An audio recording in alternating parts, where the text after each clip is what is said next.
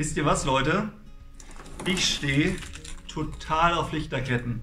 Ich finde, auf einer guten Party darf einfach keine Lichterkette fehlen. Sie sorgt für so eine wunderbare Atmosphäre und spendet auf eine große Fläche Licht. Das Problem bei einer Lichterkette ist nur, dass man sie nicht trennen kann, dass man sie immer nur zur Zeit an einem Ort aufhängen kann. Und so kommt mir auch bisher das Markus-Evangelium vor. Jesus geht so vorne weg und die ganzen Jünger gehen hinter ihm her. Und im Grunde genommen agiert er nur an einem Ort zur Zeit. Was er im heutigen Text tut, ist, er trennt sozusagen diese Kette auf, diese Kette von Lichtern, die da im jüdischen Land damals unterwegs waren, und trennt sie auf in verschiedene Lichter, die hier und da hingehen sollen, um ein gutes Licht zu spenden. Ich habe euch hier mal so ein paar Lichter mitgebracht.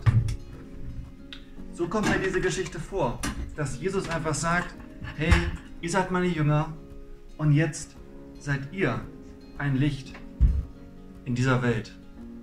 Ja, warum erzähle ich euch das eigentlich? Nun, die Zeit, in der wir uns gerade befinden, kommt mir ein bisschen so vor.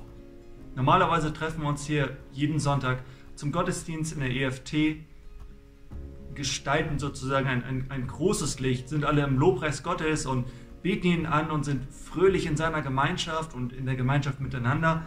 Und im Moment können wir uns nicht treffen. Im Moment können wir diese Lichterkette hier im Grunde genommen, zumindest hier an diesem Ort, wo ich jetzt alleine hier stehe, nicht sein. Aber ich glaube, ein ganz wichtiger Punkt in der Bibel ist immer wieder das, was da in Markus 6, was wir heute gelesen haben, zum ersten Mal geschieht. Nämlich, dass jeder von euch an dem Ort, wo er ist, ein Licht ist. Und ich finde, gerade in der Zeit, wo wir uns jetzt befinden, ist es ganz entscheidend, sich die Frage zu stellen, hey, wo kann ich eigentlich dieses Licht sein? Wo kann ich dieses Licht sein? In welchem Haus, in welcher Wohnung kann ich jetzt dieses Licht sein, das ein bisschen Licht ins Dunkel bringt. Ich finde es ganz interessant, diese ganzen Lichter sind ja eines Tages mal ausgewiesen, bevor Jesus auf diese Welt gekommen ist und in unser Leben gekommen ist. Aber ich glaube, was Jesus getan hat, ist, indem er sein Licht in unser Leben gebracht hat, hat er diese Lichter angeschaltet. Und ich glaube, wir sind alle angeschaltet. Wir sind alle sozusagen stammen ab von diesem, von diesem ersten Licht, das in diese Welt gekommen ist, nämlich von Jesus. Und wenn wir uns diesen Text anschauen, dann tun die Jünger da im Grunde genommen nichts anderes, als Jesus nachzuahmen. Sie tun im Grunde genommen genau das, was Jesus getan hat. Sie treiben böse Geister aus, sie machen kranke Menschen gesund, sie bringen gute Botschaften in die Welt, zu den Menschen. Und vielleicht haben sich einige von euch gefragt, okay, das kann ich jetzt nicht tun, ich bin kein Wunderheiler, ich habe jetzt von Gott nicht diese Gabe bekommen, anderen die Hände aufzulegen, für sie zu beten und blub, sind sie gesund. Das Interessante in der Bibel ist, dass es ein besonderes Ereignis war, diese Aussendung. In Kapitel 9, das werden wir später lesen, da kommen die Jünger auch an eine Mauer, wo sie sagen, hey, diesen Menschen konnten wir nicht heilen. Und genau an solche Mauern laufen wir auch manchmal. Also alles ist natürlich nicht möglich, so wie damals. Aber ich glaube, was sich nicht verändert hat, ist, dass wir von diesem Urlicht angezündet sozusagen auch in diese Welt hinausgehen sollen, um ein Licht zu sein im Leben von Menschen. Das gibt meinem Leben eine ganz große Bedeutung, das sein zu dürfen.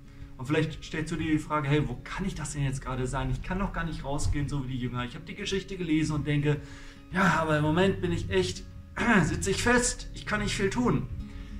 Ja, wir leben in der Zeit von sozialen Medien und eine Möglichkeit wäre zum Beispiel, die Facebook-Seite zu liken oder die Beiträge, die sich dort finden. Zum Beispiel ein Video, das dir gefallen hat, einfach zu teilen auf deinem Account oder es zu kommentieren oder die YouTube-Videos weiter zu verschicken, andere Leute einzuladen in, in unsere Impulse-Gruppe oder Menschen anzurufen, mit Menschen im Kontakt zu bleiben.